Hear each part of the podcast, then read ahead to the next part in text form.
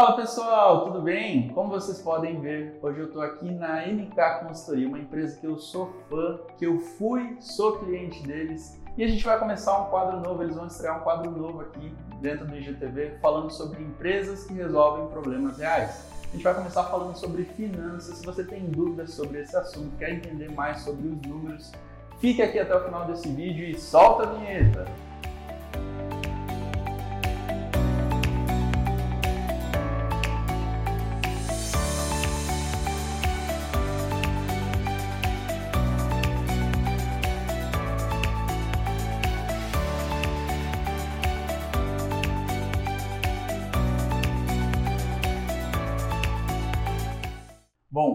Antes da gente começar, eu estou aqui com o Nicolas, que é sócio da NK. Prazer, Nicolas. Obrigado Bo pelo convite. Bom ter você aqui no IGTV. Ele que é sócio, consultor, ele é assessor de investimentos e agora é pai, né? É isso aí. Pô, tô felizão de estar aqui e já queria começar falando com vocês um pouco mais sobre os serviços que a NK oferece. E, Nicolas, apresenta para nós a NK, fala um pouquinho sobre uh, como a empresa trabalha, quais são os serviços e o que, que a gente tem para falar aqui hoje sobre, sobre esse assunto. Beleza. Bom, para começar, primeiro eu queria agradecer o convite, Renan, para participar desse quadro, né? Eu tenho acompanhado o seu conteúdo na, no Instagram nos últimos, nos últimos meses, aí o que você está postando, acho que tem muito valor para as pessoas e eu espero poder contribuir no mesmo nível, né?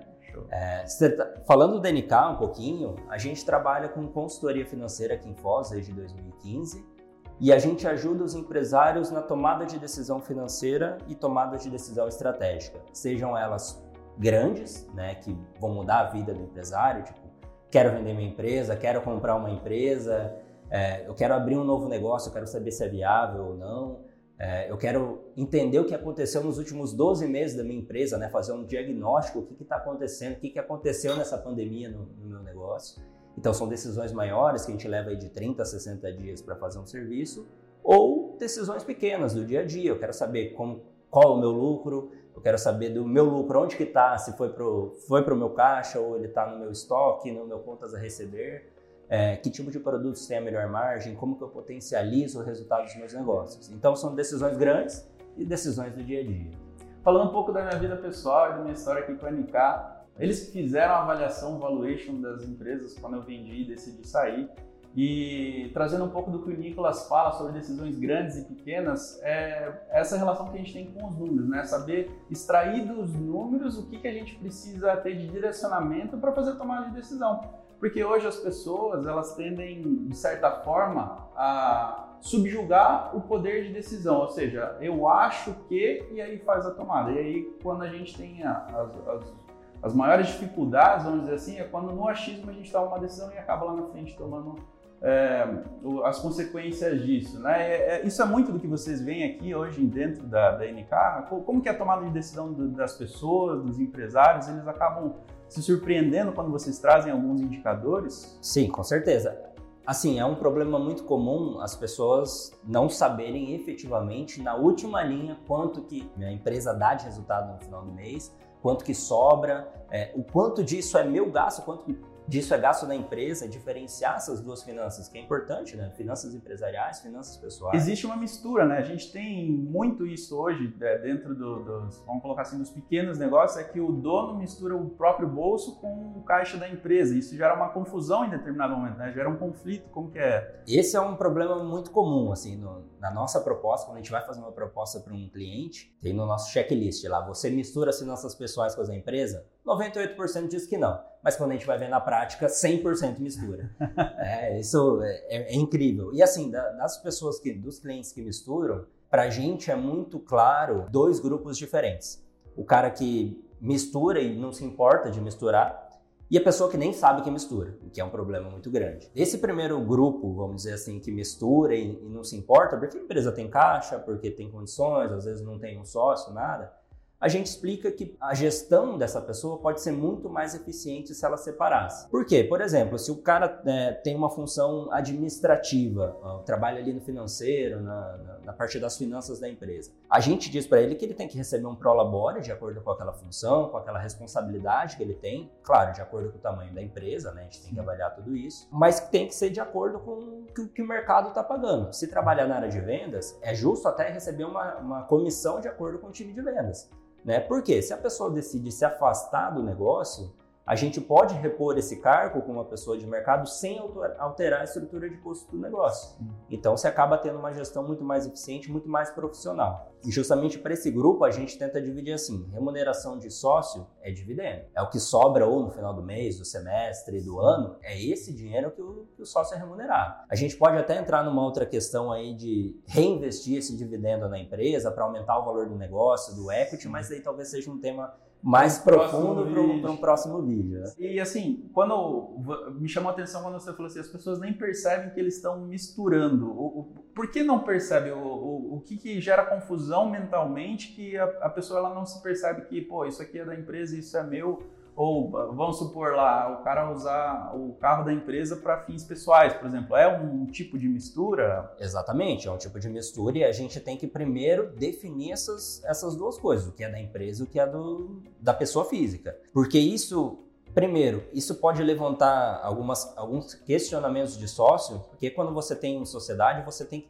deixar tudo muito claro. Então, por exemplo, o meu carro particular, para fazer alguma coisa da empresa, você tem que ser remunerado de alguma maneira sobre isso. Isso é muito conversado, né? Ah, eu vou te pagar o combustível, ou vou te pagar o combustível mais uma depreciação do carro, alguma coisa nesse sentido, mas tem que estar tá claro para todo mundo o que, que é da empresa, o que, que é do negócio. Porque se você não divide e não sabe o que acontece com os números da empresa, você não consegue tomar nenhum tipo de decisão. Então, às vezes até tem clientes aqui que misturam tanto e, e acham que não tem problema, né?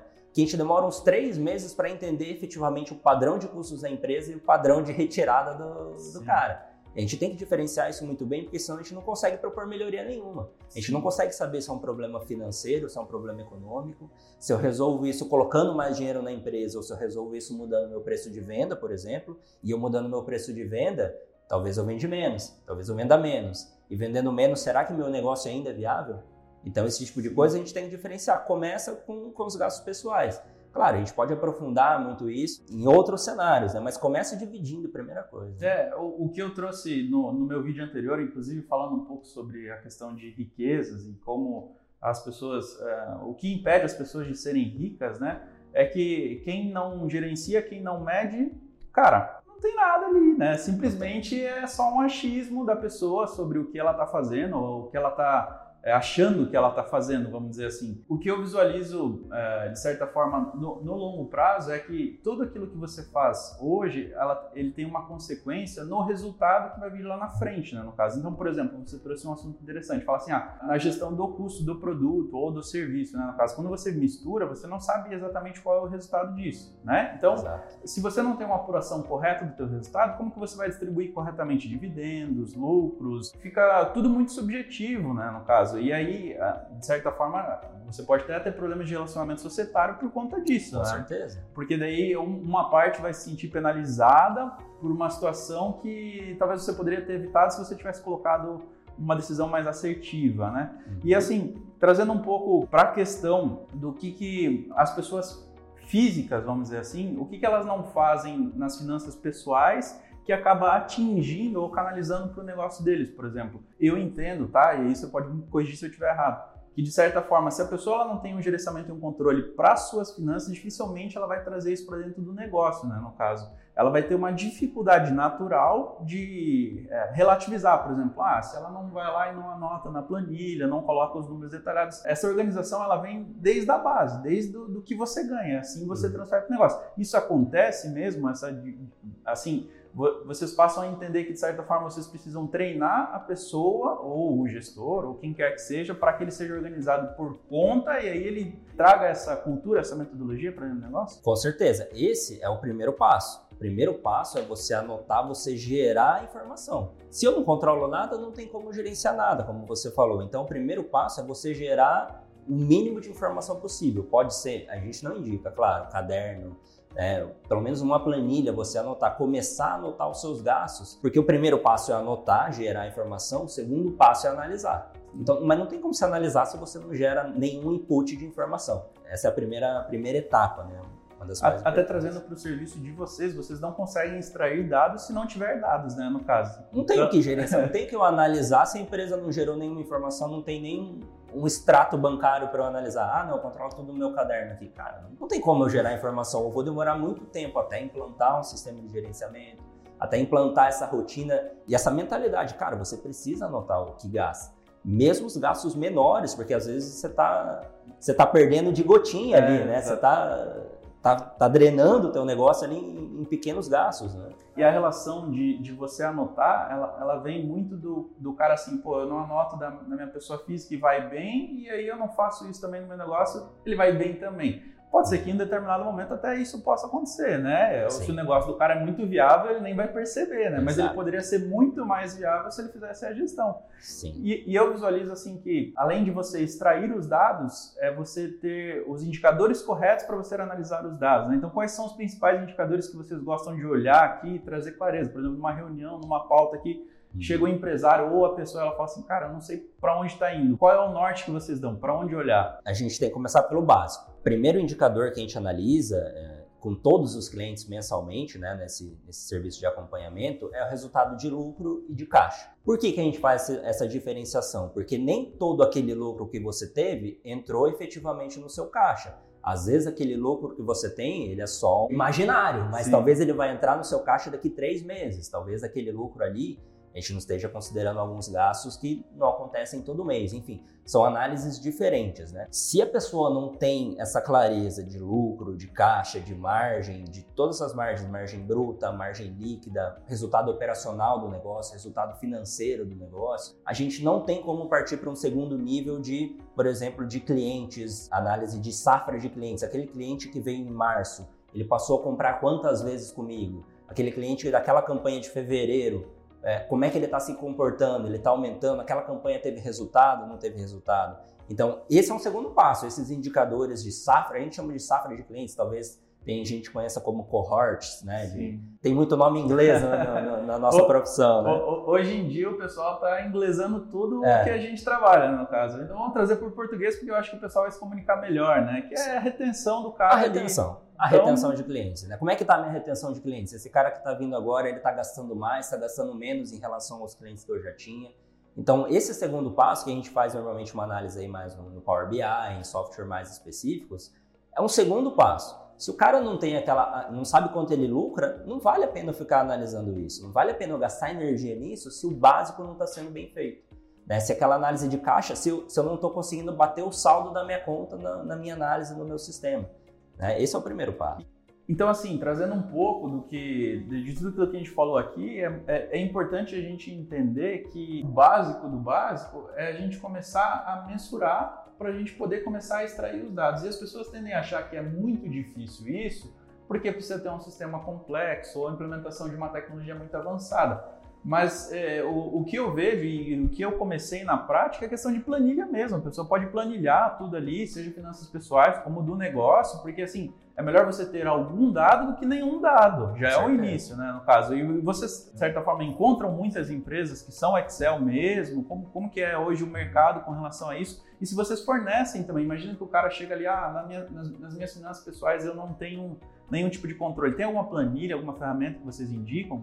Assim, eu também gosto muito de Excel. Todo mundo aqui na, na consultoria é muito fã da, de planilha eletrônica, né? Não, sem exceção.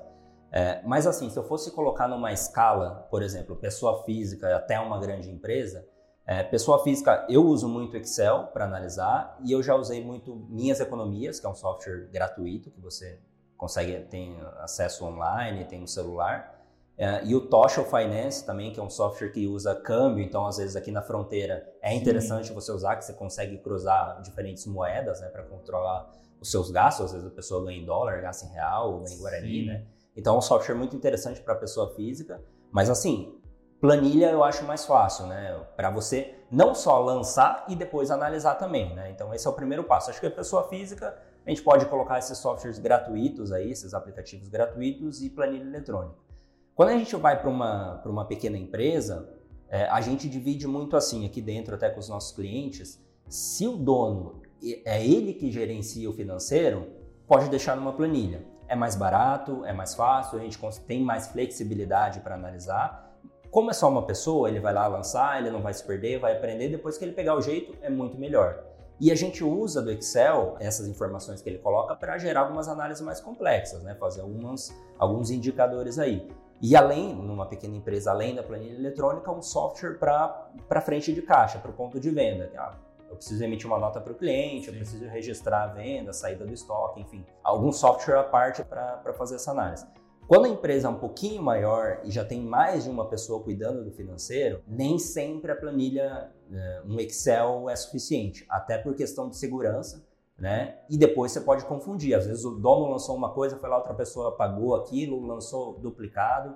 Então não é tão interessante usar a planilha de Excel. A gente indica um software. Normalmente uma empresa um pouquinho maior já tem um software específico, por exemplo, uma transportadora que tem que acompanhar os, os CRTs sim, ali, né? Uma sim. construtora que você acompanha o custo de cada obra. Então já tem um software específico, ele já tem acoplado um financeiro, mas a gente só tira esses dados do, do, do software e monta uma análise em Excel ou em Power BI para poder entender o que aconteceu com o negócio, né? Entendi. Fazer uma análise um pouco mais específica. Entendi. E vocês fornecem hoje, por exemplo, se chega o cara que fala, ah, não tenho nenhuma planilha e tal, é possível? Nesse caso, se é uma, uma empresa pequena, uma pessoa Sim. que está controlando, com certeza, entra no nosso modelo de planilha, que a gente já tem do que a gente testou, quebrou a cara, não deu certo, ficou complexo, ficou difícil para o cara entender, a gente já tem um esquema, é, uma planilha que é mais fácil para a pessoa entender que ela faz um lançamento só e só aquilo, e depois dali já está padronizado para a gente tirar as informações. Então a gente já fornece essa planilha né, do jeito certo para controlar saldo, para incluir os lançamentos e para a pessoa não se perder.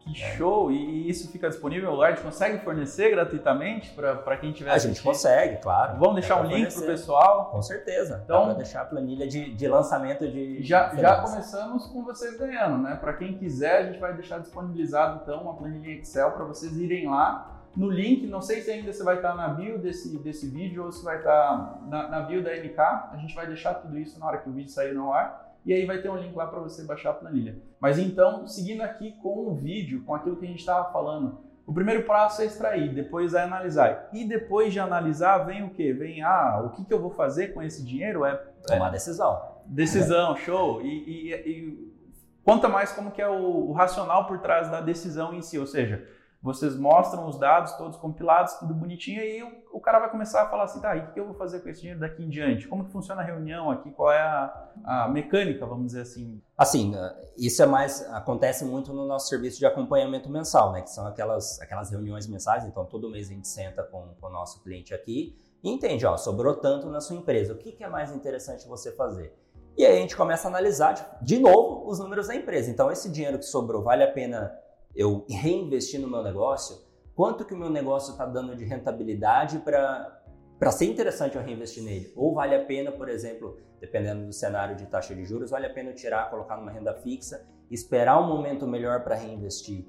Ou implanta, abrir uma, um outro negócio, uma outra, uma outra unidade da minha empresa, né? Quanto que eu ganho nessa unidade? Será que vale a pena tirar dinheiro daqui e colocar ali? A gente vai entrar então na questão dos juros compostos, né? No caso, que é o teu dinheiro fazer dinheiro, reinvestir ele para ele fazer dinheiro mais para você, né? E, Exato. E, e para isso a gente tem, é, tem, alguns indicadores, alguns índices que mostram para nós o que é relevante ou não, né? Na apresentação de vocês, vocês trazem um pouco disso, né? Como estão os números do mercado, por exemplo? Ah, ah o mercado está em recessão, não está legal de pôr lá, melhor colocar numa renda fixa. Hoje, dentro da reunião, é possível que as pessoas consigam visualizar isso, né? No caso, ah. é assim que vocês trabalham? Exatamente. Isso normalmente a gente chama de viabilidade, né? O que, que é mais viável fazer com o meu dinheiro? É mais interessante eu colocar numa renda fixa, eu reinvestir no meu próprio negócio ou investir em outra coisa, numa carteira de ações?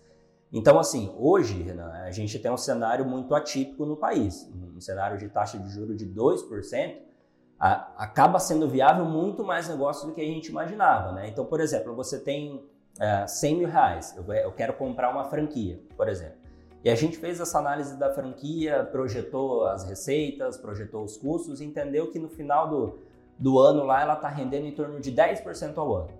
Se a gente leva esse, esse cenário para início de 2017, que a taxa de juros estava 12, 12 e pouquinho ao ano, como que vai ser viável eu correr todos os riscos de comprar uma franquia, de não conseguir vender, de ter briga com meu sócio, de ter reclamação de cliente, de ter problema de tributário, problema, problema de mercado mesmo, né? Exatamente. Por que, que eu vou correr esse risco para ganhar 10% ao ano se na renda fixa eu ganho 12%? Não faz muito sentido. Agora, no cenário de hoje, de agosto, setembro de, de 2020, com 2% ao ano, é muito, essa decisão já fica Sim. complicada. Pô, eu vou ganhar 2%, talvez valha a pena correr um pouquinho de risco aqui para ganhar 10%. Sim. Então, esse tipo de análise a gente precisa fazer, mas depende muito do cenário atual e do que a pessoa está disposta também, né? O que, que é, qual é o perfil da pessoa? Será que ela, ela se encaixa em, em comprar uma franquia? Será que ela tem esse perfil de, de assumir um risco de um, de um negócio completamente diferente do que ela está acostumada? Ou é melhor colocar talvez uma carteira de ações, se bem que ações é.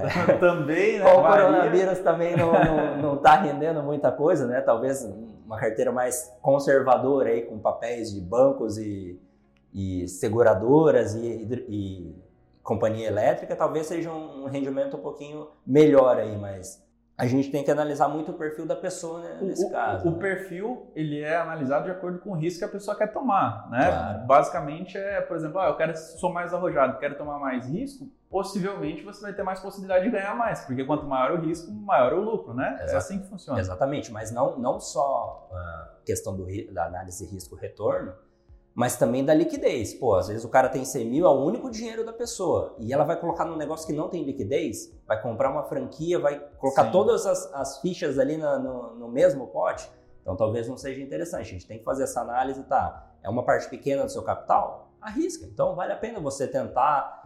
Pode dar muito certo, pode ser esses Sim. 10% ao ano, pode ser 20, 30, né? Pode ser, na, na realidade, talvez a gente tenha errado a projeção, o resultado pode ser muito melhor. Às vezes a pessoa se encontra ali e consegue colocar uma energia tão grande no negócio que o negócio fica muito bom. Mas são essas duas análises, risco, retorno e liquidez, né? Pô, você vai precisar desse dinheiro quando? Sim. É, são todas as finanças da sua vida inteira você está colocando num negócio só, então tem que ter esse cuidado aí na hora de, de oferecer um produto ou de indicar algum, algum investimento. E o investimento hoje vocês trabalham com desde a análise de empresa, viabilidade do negócio, assim como o mercado de ações, né? De, de renda variável, renda fixa, tudo, né? Vocês trazem um, um paralelo sobre, por exemplo, é, o, o, tanto de capital que a pessoa vai entrar, o que, que isso vai render no longo prazo, né, no, uhum. na questão dos juros compostos, e a pessoa mesmo faz a decisão olhando para o gráfico, vamos dizer assim. Exatamente. Só uma diferenciação importante aqui, até porque a gente está gravando vídeo, talvez seja importante até por questões da CVM. A gente não oferece produto é, financeiro, a Sim. gente não indica para a pessoa investe nessa empresa, nessa tal ação, nesse tal produto, mas a gente compara, a gente faz essa comparação do negócio da pessoa com a renda fixa com uma carteira de ações teórica. Então isso a gente consegue comparar, isso a gente pode fazer. A gente só não pode indicar, ó, vai lá, tira esse dinheiro, Sim. põe lá na, na. Não, é recomendação, é, não, a gente não trabalha aqui, mas a questão da, do, comparação, do sim comparativos sem problema nenhum. E a gente tem como mostrar na prática como seria uma planilha, uma análise? Tem de... como mostrar, sim. Então vocês vão ver na tela como é o racional por trás da tomada de decisão da, do cliente, né, no caso, de, de como a NK hoje oferece os dados e o cliente é quem toma a decisão sobre aquilo que ele quer fazer, né, com, de, com base no comparativo. Né, Nicolas? Pode trazer para nós como... É, aqui a gente tem um comparativo, então, Renan, de um investimento inicial de 100 mil reais e a gente comparou investir nesses 100 mil reais é, no que hoje rende a poupança, que é em torno de 1,4% anual, né, que é muito que não é pouco, é nada, não é nada. A taxa de, de inflação tá, tá em quanto? 4 e pouquinho, né? Então, Ou você seja, vai... você perde dinheiro se Exatamente. Você... A taxa Selic, que hoje é 2%, também não é interessante, você acaba não tendo essa reposição da, da inflação.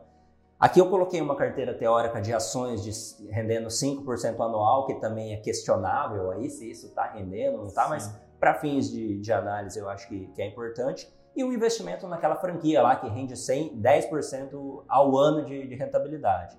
Se a gente analisar ao longo do tempo, aqui a gente analisou 10 anos sem nenhum aporte é, mensal ou anual, só aquele investimento inicial com, aqueles, com aquela rentabilidade, a gente tem aqui que a o investimento na franquia, que está como o outro aqui, renderia em torno de 259 mil reais é, ao final de 10 anos. Caraca! Né? Então, uma diferença muito grande quando a gente compara, por exemplo, com a Selic, que é 121 mil reais. Então, é, é uma diferença muito grande. E esse é o poder dos juros compostos, né? Você tem, por exemplo, 100 mil reais, depois de um ano ele tem, você tem 110 mil reais, que, que por causa do retorno desse investimento, no segundo ano, ela passa a render, o seu investimento passa a render sobre os 110 e não sobre os 100 iniciais. Então isso acaba causando um efeito exponencial que a gente vê aqui no, na é, prática o efeito. É que o pessoal chama de bola de neve, né, no caso, ou seja, os juros ele entra no teu investimento que você colocou e ele passa a correr juros sobre juros, juros, juros sobre juros, que é o que na, na teoria é os juros compostos, né, no caso, é juros em cima do próprio juros, né? Exatamente, em cima do próprio capital. Então, assim, por exemplo, no investimento em economia real, seja uma empresa que você está comprando ou no imóvel, ele pode ter capitalização composta, que é o efeito dos juros compostos, ou não. É, qual que é a diferença? Você tem lá a sua franquia, ela está te rendendo 10 mil reais mensais. Se você todo mês tira esses 10 mil reais é, para pagar suas contas, para usar para você mesmo, pagar as contas da família, é, dificilmente no longo prazo, ao longo de 10 anos, você vai ter esse efeito exponencial. Sim. Agora, se esses 10 mil reais que, que ela está te rendendo todo mês, você tirar 5 para os seus gastos e 5 você reinvestir em treinamento de pessoal, reinvestir em melhorar processo, reinvestir em divulgação, provavelmente o seu negócio vai crescer e vai se expandir. E aqueles 10 mil reais mensais vão passar a ser 20, 30. Você vai ter um efeito no seu resultado, no, seu, no resultado mensal da empresa, que pode causar um, um efeito exponencial ao longo do tempo, né? Basta você saber como reinvestir esse, esse dinheiro. Porque às vezes, e essa é uma análise que a gente faz, o risco da empresa não vale a pena você colocar esse, esse resultado mensal de novo na empresa, vale a pena você colocar num outro negócio. E o segredo então ele está na pessoa se manter disciplinada ao longo do tempo para ela poder ganhar, ou seja, o dinheiro trabalhar para ela, ela ganhar o dinheiro e ela reinvestir isso, não necessariamente ali onde ela está. Ela pode colocar em outras coisas, diversificar. Exatamente. E esse vai ser o caminho, possivelmente, da pessoa atingir a independência financeira, mais liberdade de tempo, sair de é, ter que. É, vocês devem ter visto já no, no vídeo anterior, a gente fala um pouco sobre vender o tempo para ter para ter que trabalhar e ter dinheiro, né, no caso, e aí ela passa a ter mais liberdade com isso, né, e poder tomar decisões e fazer o próprio caminho, né, que eu acho que todo mundo deseja, né, no, no longo prazo é isso que você quer, né, não... Exatamente. No, no final do dia, essa decisão dos, o efeito dos juros compostos vai depender muito da proatividade da pessoa, como que ela reinveste e na decisão que ela tomou. Eu coloquei tudo em uma coisa só, consegui diversificar em diferentes fontes de renda, em coisas que têm risco maior, risco menor, para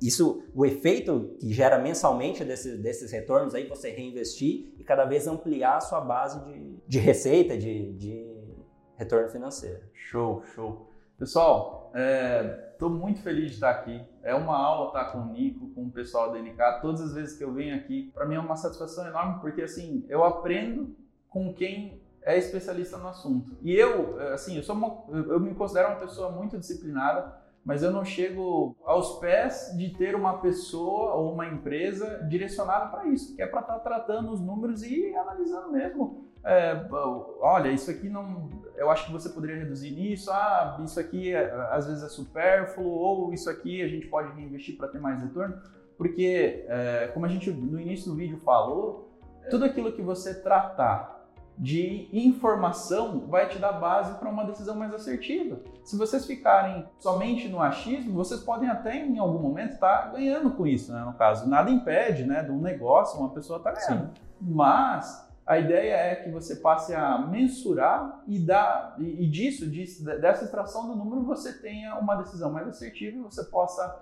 é, atingir o resultado que você almeja, seja nos negócios ou nas suas finanças pessoais, né? As pessoas têm projetos que podem ser diversificados à medida que ela tenha essa, essa noção, essa identidade, né? Queria muito agradecer pela participação, foi, cara, especial para nós, é o primeiro primeira vez que a gente está abrindo o, o IGTV para falar sobre empresas que resolvem problemas reais e a NK aqui em Foz do Iguaçu região resolve problemas reais. Vocês atendem fora de Foz do Iguaçu? Sim, a gente hoje até a gente aprendeu muito durante a pandemia, né? Tem como fazer serviço lá para São Paulo, para Rio de Janeiro, Paraguai, né? A gente ficou todo esse tempo com a ponte fechada. A gente tem boa parte dos nossos clientes do Paraguai, né? Então a gente atende toda a região. Que show, cara, que show. Então, para quem quiser entrar em contato com eles, com o Nicolas, a gente vai deixar aqui o link da descrição com a planilha, com o Insta do pessoal da NK.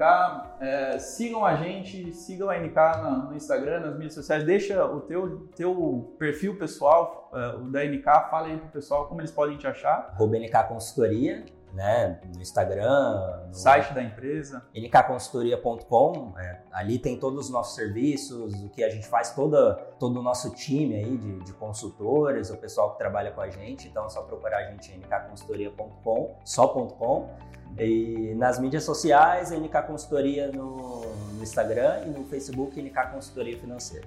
Nicolas, Prazerzão. Eu que, eu que agradeço o convite. Aqui. Não deixe de compartilhar esse vídeo se você gostou. Escreve aqui nos comentários se você tem alguma dúvida. Se ficou alguma dúvida, o pessoal da NK vai estar me ajudando junto, porque eu também não sou especialista em números. A gente vai ficando por aqui e tchau! Valeu!